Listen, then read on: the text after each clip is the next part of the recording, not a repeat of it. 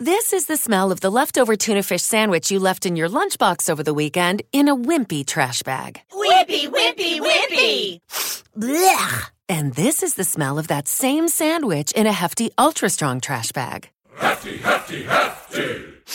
Ah, smell the difference? Hefty Ultra Strong has Arm & Hammer with continuous odor control, so no matter what's inside your trash, hmm, you can stay one step ahead of stinky. And for bigger jobs, try the superior strength of Hefty Large Black Bags.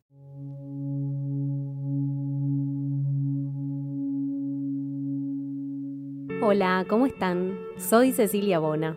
Soy la voz en audiolibros por qué leer. Vengo de varias semanas con un resfrío intenso la garganta postmundial, todo lo que ha ocurrido tiene mucho que ver con el estado de mi garganta, pero eso no quita que sigamos compartiendo lecturas en este espacio, en esta lista que me enorgullece cada episodio. Anagrama me mandó una compilación de relatos periodísticos de Mariana Enríquez, los textos que ella ha publicado en distintas revistas, diarios, incluso como prólogos de ediciones eh, de, algunos textos de editoriales. Y mm, en particular encontré uno sobre Mary Shelley y su cuento El Mortal Inmortal. Es un cuento de 1833. Con esto quiero ser muy clara de que nos ayuda a saber el año de su escritura, situarlo en una época donde, bueno, por supuesto, la ciencia no tenía ciertos conocimientos, los escritores aprovechaban esos agujeros para llenarlos de fantasía y oscuridad, terror y preguntas casi filosóficas, como es el caso de Mary Shelley en Frankenstein o el moderno Prometeo, muy anterior, de 1818. Y en esta oportunidad es otra vez el hombre jugando a ser Dios, el hombre logrando lo que por naturaleza no le fue dado, el hombre intentando llegar a la inmortalidad. Vamos a la lectura, después la charlamos.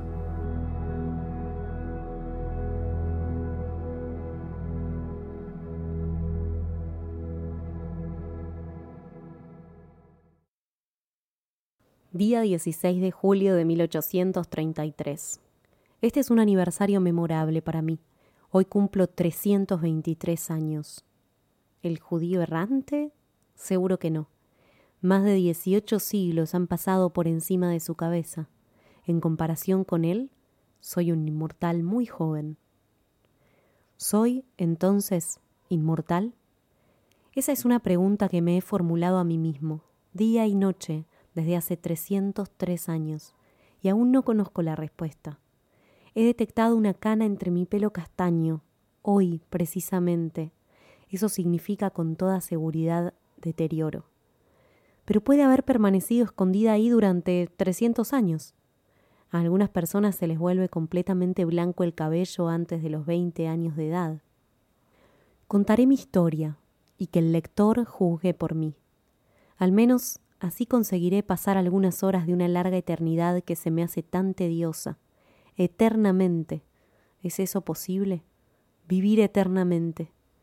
He oído de encantamientos en los cuales las víctimas son sumidas en un profundo sueño para despertar tras un centenar de años tan frescas como siempre.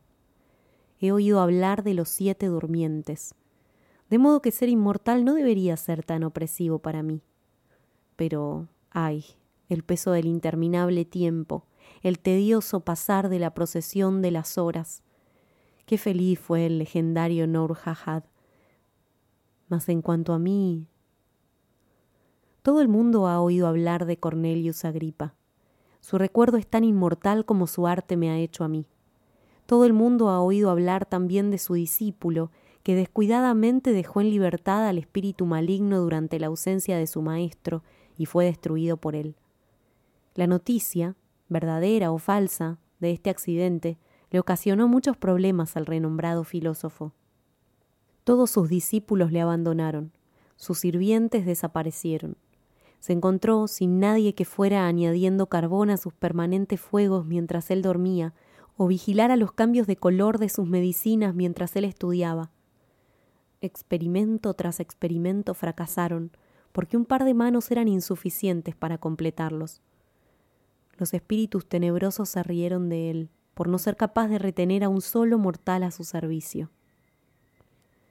Yo era muy joven por aquel entonces, y muy pobre, y estaba muy enamorado.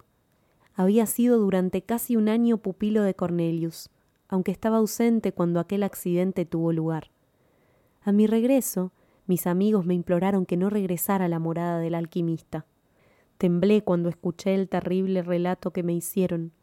No necesité una segunda advertencia. Y cuando Cornelius vino y me ofreció una bolsa de oro, si me quedaba bajo su techo, sentí como si el propio Satán me estuviera tentando.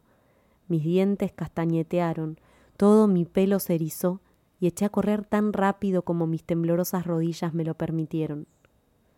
Mis vacilantes pies se dirigieron hacia el lugar al que durante dos años se habían sentido atraídos cada atardecer, un agradable arroyo espumeante de cristalina agua, junto al cual paseaba una muchacha de pelo oscuro, cuyos radiantes ojos estaban fijos en el camino que yo acostumbraba a recorrer cada noche. No puedo recordar un momento en que no haya estado enamorado de Berta. Habíamos sido vecinos y compañeros de juegos desde la infancia. Sus padres, al igual que los míos, eran humildes pero respetables, y nuestra mutua atracción había sido una fuente de placer para ellos. En una ciaga hora, sin embargo, una fiebre maligna se llevó a la vez a su padre y a su madre, y Berta quedó huérfana. Hubiera hallado un hogar bajo el techo de mis padres, pero desgraciadamente la vieja dama del castillo cercano, rica, sin hijos y solitaria, declaró su intención de adoptarla. A partir de entonces, Berta se vio ataviada con sedas, viviendo en un palacio de mármol, y parecía como si hubiera sido altamente favorecida por la fortuna. No obstante, pese a su nueva situación y sus nuevas relaciones, Berta permaneció fiel al amigo de sus días humildes. A menudo visitaba la casa de mi padre, y aun cuando tenía prohibido ir más allá, con frecuencia se dirigía paseando hacia el bosquecillo cercano y se encontraba conmigo junto a aquella umbría fuente. Solía decir que no sentía ninguna obligación hacia su nueva protectora que pudiera igualar a la devoción que la unía a nosotros. Sin embargo, yo seguía siendo demasiado pobre para poder casarme, y ella empezó a sentirse incomodada por el tormento que sentía en relación a mí. Tenía un espíritu noble pero impaciente y cada vez se mostraba más irritada por los obstáculos que impedían nuestra unión. Ahora nos reuníamos tras una ausencia por mi parte, y ella se había sentido sumamente abandonada mientras yo estaba lejos. Se quejó amargamente y casi me reprochó el ser pobre. Yo repliqué rápidamente Soy pobre pero honrado. Si no lo fuera muy pronto podría ser rico. Esta exclamación acarrió un millar de preguntas. Temí impresionarla demasiado revelándole la verdad, pero ella supo sacármela. Y luego, lanzándome una mirada de desdén, dijo Pretendes amarme y temes enfrentarte al demonio por mí. Protesté que solamente había temido ofenderla a ella, mientras que ella no hacía más que hablar de la magnitud de la recompensa que yo iba a recibir. Así animado y avergonzado por ella, y empujado por mi amor y por la esperanza, y riéndome de mis anteriores miedos, regresé a pasos rápidos y con el corazón ligero a aceptar la oferta del alquimista, e instantáneamente me vi instalado en mi puesto. Transcurrió un año. Me vi poseedor de una suma de dinero que no era insignificante, precisamente. El hábito había hecho desvanecerse mis temores. Pese a toda mi atenta vigilancia, jamás había detectado la huella de un pie hendido. Ni el estudioso silencio ni nuestra morada fueron perturbados jamás por aullidos demoníacos. Yo seguí manteniendo mis entrevistas clandestinas con Berta, y la esperanza nació en mí, la esperanza, pero no la alegría perfecta, porque Berta creía que amor y seguridad eran enemigos y se complacía en dividirlos en mi pecho aunque de buen corazón, era en cierto modo de costumbres coquetas, y yo me sentía tan celoso como un turco. Me despreciaba de mil maneras, sin querer aceptar nunca que estaba equivocada. Me volvía loco de irritación, y luego me obligaba a pedirle perdón. A veces me reprochaba que yo no era suficientemente sumiso y luego me contaba alguna historia de un rival que gozaba de los favores de su protectora. Estaba rodeada constantemente por jóvenes vestidos de seda, ricos y alegres. ¿Qué posibilidades tenía el pobremente vestido ayudante de Cornelius comparado con ellos? En una ocasión, el filósofo exigió tanto de mi tiempo que no pude ir al encuentro de Berta como era mi costumbre. Estaba dedicado a algún trabajo importante y me vi obligado a quedarme día y noche alimentando sus hornos y vigilando sus preparaciones químicas. Mi amada me aguardó en vano junto a la fuente. Su espíritu altivo llameó ante este abandono, y cuando finalmente pude salir, robándole unos pocos minutos al tiempo que se me había concedido para dormir, y confié en ser consolado por ella, me recibió con desdén, me despidió despectivamente y afirmó que ningún hombre que no pudiera estar por ella en dos lugares a la vez poseería jamás su mano. Se desquitaría de aquello, y realmente lo hizo. En mi sucio retiro oí que había estado cazando, escoltada por Albert Hofer. Albert Hofer era uno de los favorecidos por su protectora, y los tres pasaron cabalgando junto a mi ahumada ventana. Me parece que mencionaron mi nombre. Fue seguido por una carcajada de burla, mientras los oscuros ojos de ella miraban desdeñosos hacia mi morada. Los celos, con todo su veneno y toda su miseria, penetraron en mi pecho derramé un torrente de lágrimas, pensando que nunca podría proclamar la mía, y luego maldecí un millar de veces su inconstancia. Pero mientras tanto, seguí avivando los fuegos del alquimista, seguí vigilando los cambios de sus incomprensibles medicinas. Cornelius había estado vigilando también durante tres días y tres noches, sin cerrar los ojos. Los progresos de sus alambiques eran más lentos de lo que esperaba. Pese a su ansiedad, el sueño pesaba sobre sus ojos. Una y otra vez arrojaba la somnolencia lejos de sí, con una energía más que humana. Una y otra vez obligaba a sus sentidos a permanecer alertas, contemplaba sus crisoles anhelosamente. Aún no están a punto, murmuraba. ¿Deberá pasar otra noche antes de que el trabajo esté realizado? Wincy, tú sabes estar atento. Eres constante. Además, la noche pasada dormiste. Observa esa redoma de cristal. El líquido que contiene es de un color rosa suave. En el momento en que empiece a cambiar de aspecto, despiértame. Hasta entonces podré cerrar un momento los ojos. Primero debe volverse blanco y luego emitir destellos dorados. Pero no aguardes hasta entonces. Cuando el color rosa empiece a palidecer, despiértame. Apenas oí las últimas palabras, murmuradas casi en medio del sueño. Sin embargo, dijo aún, y Wincy, muchacho, no toques la redoma, no te la lleves a los labios. Es un filtro, un filtro para curar el amor. No querrás dejar de amar a tu Berta. Cuidado, no bebas. Y se durmió. Su venerable cabeza se hundió en su pecho y yo apenas oí su regular respiración. Durante unos minutos observé las redomas. La apariencia rosada del líquido permanecía inamovible. Luego mis pensamientos empezaron a divagar. Visitaron la fuente y se recrearon en un millar de agradables escenas que ya nunca volverían. Nunca. Serpientes y víboras anidaron en mi cabeza mientras la palabra nunca se semiformaba en mis labios. Mujer falsa, falsa y cruel, nunca me sonreiría a mí como aquella tarde le había sonreído a Albert mujer despreciable y ruin. No me quedaría sin vengarme. Haría que viera a Albert expirar a sus pies. Ella no era digna de morir a mis manos. Había sonreído desdeñosa y triunfante. Conocía mi miseria y su poder. Pero ¿qué poder tenía? El poder de excitar mi odio, todo mi desprecio, mi todo menos mi indiferencia.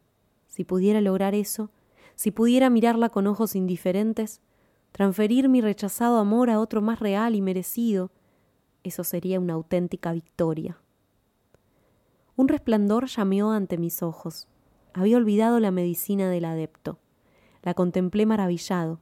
Destellos de admirable belleza más brillantes que los que emite el diamante cuando los rayos del sol penetran en él, resplandecían en la superficie del líquido. Un olor de entre los más fragantes y agradables inundó mis sentidos. La redoma parecía un globo de viviente radiación, precioso a los ojos, invitando a ser probado.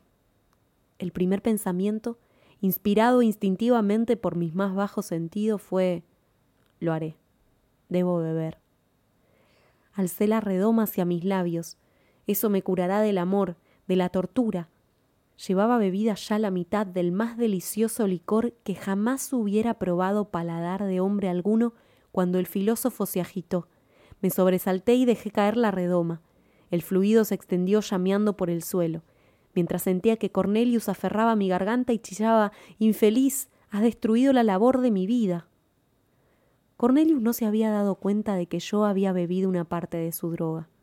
Tenía la impresión, y yo me apresuré a confirmarla, de que yo había alzado la redoma por curiosidad, y que asustado por su brillo y el llamear de su intensa luz, la había dejado caer. Nunca le dejé entrever lo contrario. El fuego de la medicina se apagó, la fragancia murió, y él se calmó como debe hacer un filósofo ante las más duras pruebas y me envió a descansar. No intentaré describir los sueños de gloria y felicidad que bañaron mi alma en el paraíso durante las restantes horas de aquella memorable noche. Las palabras serían pálidas y triviales para describir mi alegría o la exaltación que me poseía cuando me desperté. Flotaba en el aire, mis pensamientos estaban en los cielos. La tierra parecía ser el mismo cielo y mi herencia era una completa felicidad. Eso representa el sentirme curado del amor, pensé. Veré a Berta hoy, y ella descubrirá su amante frío y despreocupado, demasiado feliz para mostrarse desdeñoso, pero cuán absolutamente indiferente hacia ella. Pasaron las horas. El filósofo, seguro de haber triunfado una vez y creyendo que lo conseguiría de nuevo, empezó a preparar una vez más la misma medicina. Se encerró con sus libros y potingues, y yo tuve el día libre. Me vestí con todo cuidado. Me miré en un escudo viejo pero pulido que me sirvió de espejo. Me pareció que mi buen aspecto había mejorado extraordinariamente. Me precipité más allá de los límites de la ciudad, la alegría en el alma, las bellezas del cielo y de la tierra rodeándome. Dirigí mis pasos hacia el castillo. Podía mirar sus altivas torres con el corazón ligero, porque estaba curado del amor. Mi Berta me vio desde lejos, mientras subía por la avenida. No sé qué súbito impulso animó su pecho, pero al verme saltó como un corzo bajando las escalinatas de mármol y echó a correr hacia mí. Pero yo había sido visto también por otra persona, la bruja de alta cuna, que se llamaba a sí misma su protectora y que en realidad era su tirana, también me había divisado. Renqueo jadeante hacia la terraza. Un paje, tan feo como ella, echó a correr tras su ama, abanicándola mientras la arpía se apresuraba y detenía a mi hermosa muchacha con un ¿Dónde va mi imprudente señorita? ¿Dónde tan aprisa? Vuelve a tu jaula. Ahí delante hay halcones. Berta se apretó las manos, los ojos clavados aún en mi figura que se aproximaba vi su lucha consigo misma. Cómo odié a la vieja bruja que refrenaba los gentiles impulsos del blando corazón de mi Berta. Hasta entonces, el respeto a su rango social había hecho que evitara a la dama del castillo. Ahora desdeñé una tan trivial consideración. Estaba curado del amor y elevado más allá de todos los temores humanos. Me apresuré hacia adelante y pronto alcancé la terraza. Qué encantadora estaba Berta. Sus ojos llameaban, sus mejillas resplandecían con impaciencia y rabia. Estaba un millar de veces más graciosa y atractiva que nunca. Ya no la amaba. Oh no, la adoraba, la reverenciaba, la idolatraba. Aquella mañana había sido perseguida con más vehemencia de lo habitual para que consintiera en un matrimonio inmediato con mi rival. Se le reprocharon los ánimos y las esperanzas que había dado. Se la amenazó con ser arrojada de casa vergonzosamente y en desgracia. Su orgulloso espíritu se alzó en armas ante la amenaza. Pero cuando recordó el desprecio que había exhibido ante mí y cómo, quizás, había perdido con ello al que consideraba como a su único amigo, lloró de remordimiento y rabia, y en aquel momento aparecí yo. Oh, Wincy, exclamó, llévame a casa de tu madre, hazme abandonar rápidamente los detestables lujos y la ruindad de esta noble morada, devuélveme a la pobreza y a la felicidad. La abracé fuertemente sintiéndome transportado. La vieja dama estaba sin habla por la furia, y sólo prorrumpió en invectivas cuando ya nos hallábamos lejos en nuestra calle, camino de mi casa natal. Mi madre recibió a la hermosa fugitiva, escapada de una jaula dorada a la naturaleza y a la libertad, con ternura y alegría. Mi padre, que la amaba, la recibió de todo corazón. Fue un día de regocijo que no necesitó de la adición de la pócima celestial del alquimista para llenarme de dicha. Poco después de aquel día memorable, me convertí en el esposo de Berta. Dejé de ser el ayudante de Cornelius, pero continué siendo su amigo. Siempre me sentí agradecido hacia él por haberme procurado inconscientemente aquel delicioso trago de un elixir divino que en vez de curarme del amor, triste cura, solitario remedio carente de alegría para maldiciones que parecen bendiciones al recuerdo, me había inspirado valor y resolución, trayéndome el premio de un tesoro inestimable en la persona de mi Berta. A menudo he recordado con maravilla ese período de trance parecido a la embriaguez.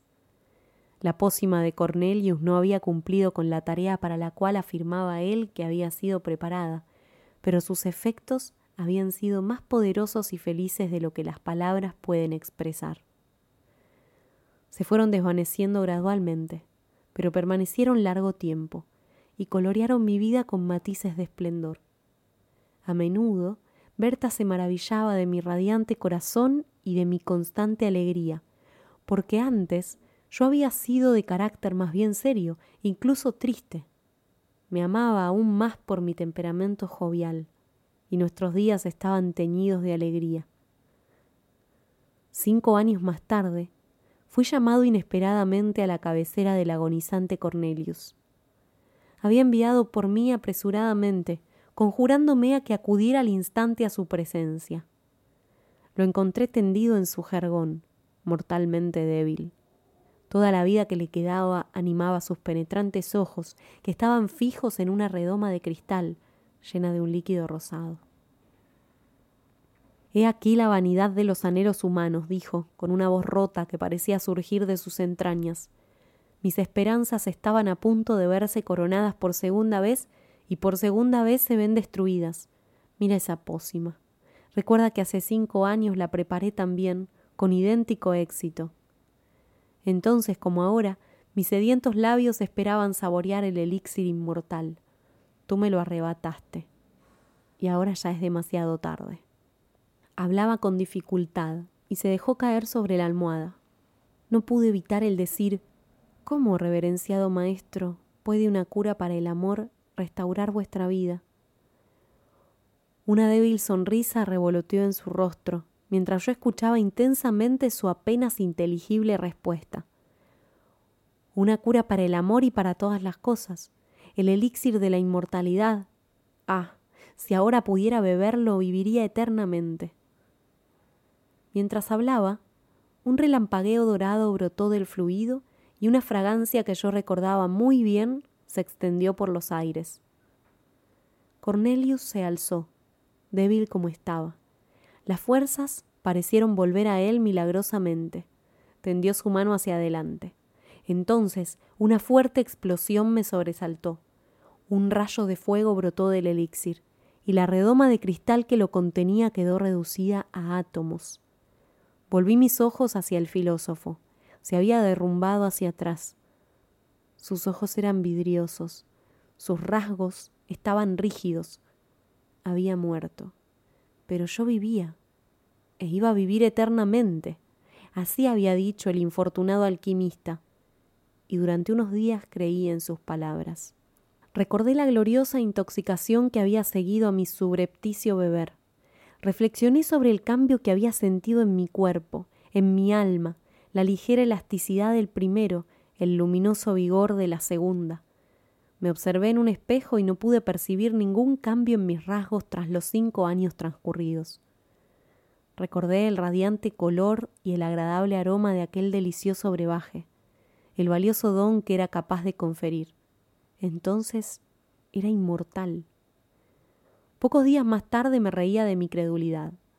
El viejo proverbio de que nadie es profeta en su tierra era cierto con respecto a mí y a mi difunto maestro. Lo apreciaba como hombre, lo respetaba como sabio, pero me burlaba de la idea de que pudiera mandar sobre los poderes de las tinieblas, y me reía de los supersticiosos temores con los que era mirado por el vulgo. Era un filósofo juicioso, pero no tenía tratos con ningún espíritu excepto aquellos revestidos de carne y huesos. Su ciencia era simplemente humana, y la ciencia humana, me persuadí muy pronto, nunca podrá conquistar las leyes de la naturaleza hasta tal punto que logre aprisionar eternamente el alma dentro de un habitáculo carnal. Cornelius había obtenido una bebida que refrescaba y aligeraba el alma, algo más embriagador que el vino, mucho más dulce y fragante que cualquier fruta. Probablemente poseía fuertes poderes medicinales, impartiendo ligereza al corazón y vigor a los miembros pero sus efectos terminaban desapareciendo. Ya no debían de existir siquiera en mi organismo. Era un hombre afortunado que había bebido un sorbo de salud y de alegría de espíritu, y quizá también de larga vida, de manos de mi maestro. Pero mi buena suerte terminaba ahí. La longevidad era algo muy distinto de la inmortalidad. Continué con esta creencia durante varios años, a veces un pensamiento cruzaba furtivamente por mi cabeza. ¿Estaba realmente equivocado el alquimista? Sin embargo, mi creencia habitual era que seguiría la suerte de todos los hijos de Adán a su debido tiempo. Un poco más tarde quizá, pero siempre a una edad natural. No obstante, era innegable que mantenía un sorprendente aspecto juvenil. Me reía de mi propia vanidad consultando muy a menudo el espejo pero lo consultaba en vano. Mi frente estaba libre de arrugas, mis mejillas, mis ojos, toda mi persona continuaba tan lozana como en mi vigésimo cumpleaños. Me sentía turbado. Miraba la marchita belleza de Berta. Yo parecía más bien su hijo. Poco a poco, nuestros vecinos comenzaron a hacer similares observaciones, y al final descubrí que empezaban a llamarme el discípulo embrujado. La propia Berta empezó a mostrarse inquieta. Se volvió celosa e irritable, y al poco tiempo empezó a hacerme preguntas. No teníamos hijos, éramos totalmente el uno para el otro. Y pese a que, al ir haciéndose más vieja, su espíritu vivaz se volvió un poco propenso al mal genio y su belleza disminuyó un tanto, yo la seguía amando con todo mi corazón como a la muchachita a la que había idolatrado, la esposa que siempre había anhelado y que había conseguido con un tan perfecto amor. Finalmente, nuestra situación se hizo intolerable. Berta tenía cincuenta años, yo veinte. Yo había adoptado en cierta medida, y no sin algo de vergüenza, las costumbres de una edad más avanzada. Ya no me mezclaba en el baile entre los jóvenes, pero mi corazón saltaba con ellos mientras contenía mis pies y empecé a tener una cierta mala fama entre los viejos de nuestro pueblo. Las cosas fueron deteriorándose. Éramos evitados por todos. Se dijo de nosotros, de mí al menos, que habíamos hecho un trato inicuo con alguno de los supuestos amigos de mi anterior maestro. La pobre Berta era objeto de piedad, pero evitada. Yo era mirado con horror y aborrecimiento. ¿Qué podíamos hacer? Permanecer sentados junto a nuestro fuego. La pobreza se había instalado con nosotros, ya que nadie quería los productos de mi granja, y a menudo me veía obligado a viajar veinte millas hasta algún lugar donde no fuera conocido para vender mis cosechas. Sí, es cierto, habíamos ahorrado algo para los malos días, y esos días habían llegado. Permanecimos sentados solo junto al fuego, el joven de viejo corazón y su envejecida esposa. De nuevo Berta insistió en conocer la verdad, recapituló todo lo que había oído decir de mí y añadió sus propias observaciones. Me conjuró a que le revelara el hechizo. Describió cómo me quedarían mejor unas sienes plateadas que el color castaño de mi pelo. Disertó acerca de la reverencia y el respeto que proporcionaba la edad, y lo preferible que eran a las distraídas miradas que se les dirigía a los niños. ¿Acaso imaginaba que los despreciables dones de la juventud y buena apariencia superaban la desgracia, el odio y el desprecio? No, al final sería quemado como traficante en artes negras, mientras que ella, a quien ni siquiera me había dignado comunicarle la menor porción de mi buena fortuna, sería lapidada como mi cómplice. Finalmente, insinuó que debía compartir mi secreto con ella y concederle los beneficios de los que yo gozaba, o se vería obligada a denunciarme, y entonces estalló en llanto. Así acorralado, me pareció que lo mejor era decirle la verdad. Se la revelé tan tiernamente como me fue posible, y hablé tan solo de una muy larga vida, no de inmortalidad, concepto que de hecho coincidía mejor con mis propias ideas. Cuando terminé, me levanté y dije ¿Y ahora, mi querida Berta, denunciarás al amante de tu juventud? No lo harás, lo sé, pero es demasiado duro, mi pobre esposa, que tengas que sufrir a causa de mi asiaga suerte y de las detestables artes de Cornelius. Me marcharé. Tienes buena salud y amigos con los que ir en mi ausencia. Sí, me iré. Joven como parezco y fuerte como soy, puedo trabajar y ganarme el pan entre desconocidos, sin que nadie sepa ni sospeche nada de mí. Te amé en tu juventud. Dios es testigo de que no te abandonaré en tu vejez, pero tu seguridad y tu felicidad requieren que ahora haga esto. Tomé mi gorra y me dirigí hacia la puerta. En un momento los brazos de Berta rodeaban mi cuello y sus labios se apretaban contra los míos. No, esposo mío, mi Wincy dijo, no te irás solo, llévame contigo. Nos marcharemos de este lugar y como tú dices, entre desconocidos estaremos seguros, sin que nadie sospeche de nosotros. No soy tan vieja todavía como para avergonzarte, mi Wincy, y me atrevería a decir que el encantamiento desaparecerá pronto, y con la bendición de Dios empezarás a parecer más viejo, como corresponde. No debes abandonarme.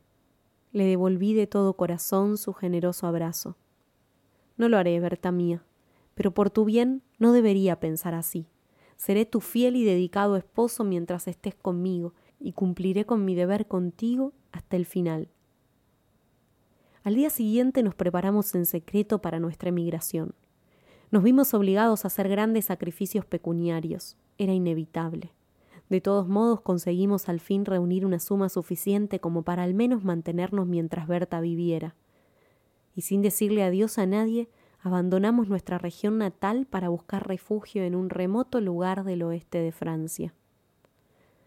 Resultó cruel arrancar a la pobre Berta de su pueblo natal de todos los amigos de su juventud, para llevarla a un nuevo país, un nuevo lenguaje, unas nuevas costumbres. El extraño secreto de mi destino hizo que yo ni siquiera me diera cuenta de ese cambio. Pero la compadecí profundamente, y me alegró el darme cuenta de que ella hallaba alguna compensación a su infortunio en una serie de pequeñas y ridículas circunstancias. Lejos de toda murmuración, buscó disminuir la aparente disparidad de nuestras edades a través de un millar de artes femeninas, rojo de labios, trajes juveniles y la adopción de una serie de actitudes desacordes con su edad. No podía irritarme por eso. ¿No llevaba yo mismo una máscara? ¿Para qué pelearme con ella? ¿Solo porque tenía menos éxito que yo? Me apené profundamente cuando recordé que esa remilgada y celosa vieja, de sonrisa tonta, era mi Berta, aquella muchachita de pelo y ojos oscuros, con una sonrisa de encantadora picardía y un andar de corzo, a la que tan tiernamente había amado y a la que había conseguido con un tal arrebato. Hubiera debido reverenciar sus grises cabellos y sus arrugadas mejillas. Hubiera debido hacerlo, pero no lo hice y ahora deploro esa debilidad humana. Sus celos estaban siempre presentes. Su principal ocupación era intentar descubrir que pese a las apariencias externas, yo también estaba envejeciendo. Creo verdaderamente que aquella pobre alma me amaba de corazón, pero nunca hubo mujer tan atormentada sobre cómo desplegar en mí toda su atención. Hubiera querido discernir arrugas en mi rostro y decrepitud en mi andar, mientras yo desplegaba un vigor cada vez mayor, con una juventud por debajo de los veinte años. Nunca me atreví a dirigirme a otra mujer. En una ocasión, creyendo que la belleza del pueblo me miraba con buenos ojos, me compró una peluca gris. Su constante conversación entre sus amistades era que yo, aunque parecía tan joven, estaba hecho una ruina, y afirmaba que el peor síntoma era mi aparente salud. Mi juventud era una enfermedad, decía, y yo debía estar preparado en cualquier momento, sino para una repentina y horrible muerte, sí, al menos, para despertarme cualquier mañana con la cabeza completamente blanca y encorvado, con todas las señales de la senectud. Yo la dejaba hablar, y a menudo incluso me unía a ella en sus conjeturas. Sus advertencias hacían coro con mis interminables especulaciones relativas a mi estado, y me tomaba un enorme y doloroso interés en escuchar todo aquello que su rápido ingenio y excitada imaginación podían decir al respecto. ¿Para qué extenderse en todos estos pequeños detalles? Vivimos así durante largos años. Berta se quedó postrada en cama y paralítica. La cuidé como una madre cuidaría a un hijo. Se volvió cada vez más irritable, y aún seguía insistiendo en lo mismo, en cuánto tiempo la sobreviviría. Seguí cumpliendo escrupulosamente, pese a todo, con mis deberes hacia ella, lo cual fue una fuente de consuelo para mí había sido mía en su juventud, era mía en su vejez, y al final, cuando arrojé la primera paletada de tierra sobre su cadáver, me eché a llorar, sintiendo que había perdido todo lo que realmente me ataba a la humanidad. Desde entonces, cuántas han sido mis preocupaciones y pesares, cuán pocas y vacías mis alegrías. Detengo aquí mi historia. No la proseguiré más un marinero sin timón ni compás, lanzado a un mar tormentoso, un viajero perdido en un páramo interminable, sin indicador ni mojón que lo guíe a ninguna parte. Eso he sido yo, más perdido, más desesperanzado que nadie. Una nave acercándose, un destello de un faro lejano podrían salvarme, pero no tengo más guía que la esperanza de la muerte. La muerte, misteriosa, hosca amiga de la frágil humanidad. ¿Por qué? único entre todos los mortales, me has arrojado a mí fuera de tu acogedor manto. Oh, la paz de la tumba, el profundo silencio del sepulcro revestido de hierro. Los pensamientos dejarían por fin de martillear en mi cerebro y mi corazón ya no latiría más con emociones que sólo saben adoptar nuevas formas de tristeza. ¿Soy inmortal? Vuelvo a mi primera pregunta. En primer lugar, ¿No es más probable que el brebaje del alquimista estuviera cargado con longevidad más que con vida eterna? Tal es mi esperanza. Y además, debo recordar que sólo bebí la mitad de la poción preparada para él. ¿Acaso no era necesaria la totalidad para completar el encantamiento? Haber bebido la mitad del elixir de la inmortalidad es convertirse en semi-inmortal. Mi eternidad está, pues, truncada. Pero de nuevo, ¿cuál es el número de años de media eternidad? A menudo intento imaginar si lo que rige el infinito puede ser dividido. A veces creo descubrir la vejez avanzar sobre mí. He descubierto una cana. Estúpido. ¿Debo lamentarme? Sí, el miedo a la vejez y a la muerte repta a menudo fríamente hasta mi corazón, y cuanto más vivo, más temo a la muerte, aunque aborrezca la vida. Ese es el enigma del hombre, nacido para perecer, cuando lucha, como hago yo, contra las leyes establecidas de su naturaleza. Pero seguramente moriré a causa de esta anomalía de los sentimientos. La medicina del alquimista no debe de proteger contra el fuego, la espada y las asfixiantes aguas. He contemplado las azules profundidades de muchos lagos apacibles y el tumultuoso discurrir de numerosos ríos caudalosos y me he dicho, la paz habita en estas aguas. Sin embargo, he guiado mis pasos lejos de ellos para vivir otro día más. Me he preguntado a mí mismo si el suicidio es un crimen en alguien para quien constituye la única posibilidad de abrir la puerta al otro mundo. Lo he hecho todo, excepto presentarme voluntario como soldado o duelista, pues no deseo destruir a mis semejantes. Pero no, ellos no son mis semejantes. El inextinguible poder de la vida en mi cuerpo y su efímera existencia nos alejan tanto como lo están los dos polos de la Tierra. No podría alzar una mano contra el más débil ni el más poderoso de entre ellos. Así he seguido viviendo año tras año, solo y cansado de mí mismo, deseoso de morir, pero no muriendo nunca. Un mortal inmortal. Ni la ambición ni la avaricia pueden entrar en mi mente, y el ardiente amor que roe mi corazón jamás me será devuelto. Nunca encontraré a un igual con quien compartirlo. La vida solo está aquí para atormentarme. Hoy he concebido una forma por la que quizá todo pueda terminar sin matarme a mí mismo, sin convertir a otro hombre en un Caín. Una expedición en la que ningún ser mortal pueda nunca sobrevivir, aún revestido con la juventud y la fortaleza que anidan en mí. Así podré poner mi inmortalidad a prueba y descansar para siempre, o regresar como la maravilla y el benefactor de la especie humana. Antes de marchar, una miserable vanidad ha hecho que escriba estas páginas. No quiero morir sin dejar ningún nombre detrás. Han pasado tres siglos desde que bebí el brebaje fatal. No transcurrirá otro año antes de que, enfrentándome a gigantescos peligros, luchando con los poderes del hielo en su propio campo, acosado por el hambre, la fatiga y las tormentas, rinda este cuerpo, una prisión demasiado tenaz para un alma que suspira por la libertad, a los elementos destructivos del aire y el agua. Oh, si sobrevivo, mi nombre será recordado como uno de los más famosos entre los hijos de los hombres. Y una vez terminada mi tarea, deberé adoptar medios más drásticos, esparciendo y aniquilando los átomos que componen mi ser, dejaré en libertad la vida que hay aprisionada en él, tan cruelmente impedida de remontarse por encima de esta sombría tierra a una esfera más compatible con su esencia inmortal.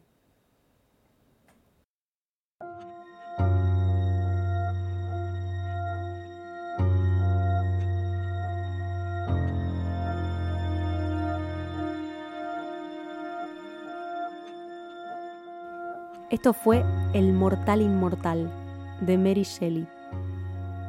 Dice Mariana Enríquez en el texto que les contaba, que funcionó como prólogo al cuento en la colección Clásicos del Terror de Editorial Planeta, que Mary recurre a un alquimista, mago y filósofo alemán llamado Cornelius Agrippa, que la obsesionó toda su vida y que también aparece en Frankenstein como uno de los ídolos del desgraciado doctor.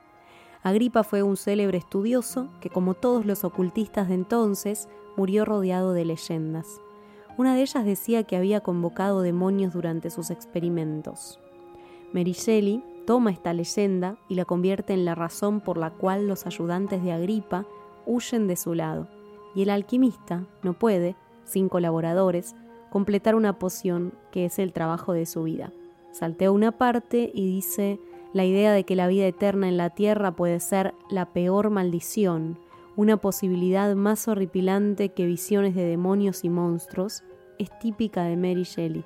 Es el hombre jugando a ser Dios, tratando de torcer la naturaleza, quien se fabrica su propio infierno en la tierra. Me gustó mucho esa idea, esa forma de describirlo de Mariana Enríquez y por esa razón busqué el relato y se los compartí hoy. Ojalá que les haya gustado, que hayan logrado sentir esa presión, esa diferencia entre la vejez y la juventud, una oda tal vez al cuerpo fuerte, a una mente sana, incluso al color del pelo, ¿no? Todo el tiempo se hace referencia a esto y a que eso en realidad no lleva más que a un infierno. Y la dicotomía también entre el pecado y las buenas acciones, entre la moral de qué es lo que está bien hacer y cuánto de eso hoy en día son algunas discusiones zanjadas, pero otras todavía nos las seguimos preguntando. Con el avance de la ciencia y la medicina, hoy una persona de 50 años casi que está en la mitad de su vida. Sin embargo, en esa época, Berta, con 50 años, era vieja, ya estaba preparándose el ataúd que después Wincy iba a enterrar con tristeza, pero también con cierta distancia. Ojalá que les haya gustado, me lo pueden contar en mis redes. Soy ¿Por qué leer OK? En Instagram, Twitter, YouTube, Facebook, TikTok. Me pueden seguir, eso me ayuda un montón. Hay muchos de ustedes que sé que seguramente escuchan, pero no han apretado el botón de seguir al podcast o suscribirse al canal de YouTube. Tengo dos canales de YouTube, uno con reseñas y uno de audiolibros, así que pueden también explorar por ahí. Todas las semanas hay un nuevo cuento en estas listas, así que súmense así no se pierden ningún episodio. Y además si se quieren sumar como patrocinadores, se los voy a agradecer un montón. Este es un momento en el que paso una gorra virtual.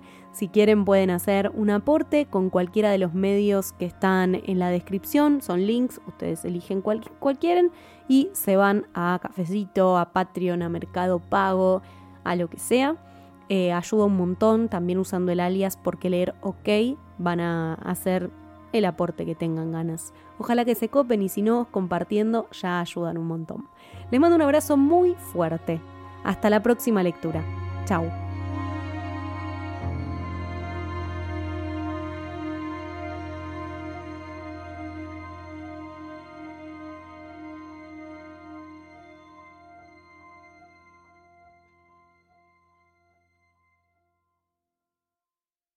This episode is made possible by PWC. It's getting hot out here. Moving the mercury can help move your business. PWC helps turn sustainability theory into real world action. Reduce your carbon footprint while increasing transparency in net zero commitments. Start with reporting to identify your climate risks and reinvent your business. Create a more sustainable business and a stronger planet. It's all part of the new equation. Learn more at thenewequation.com.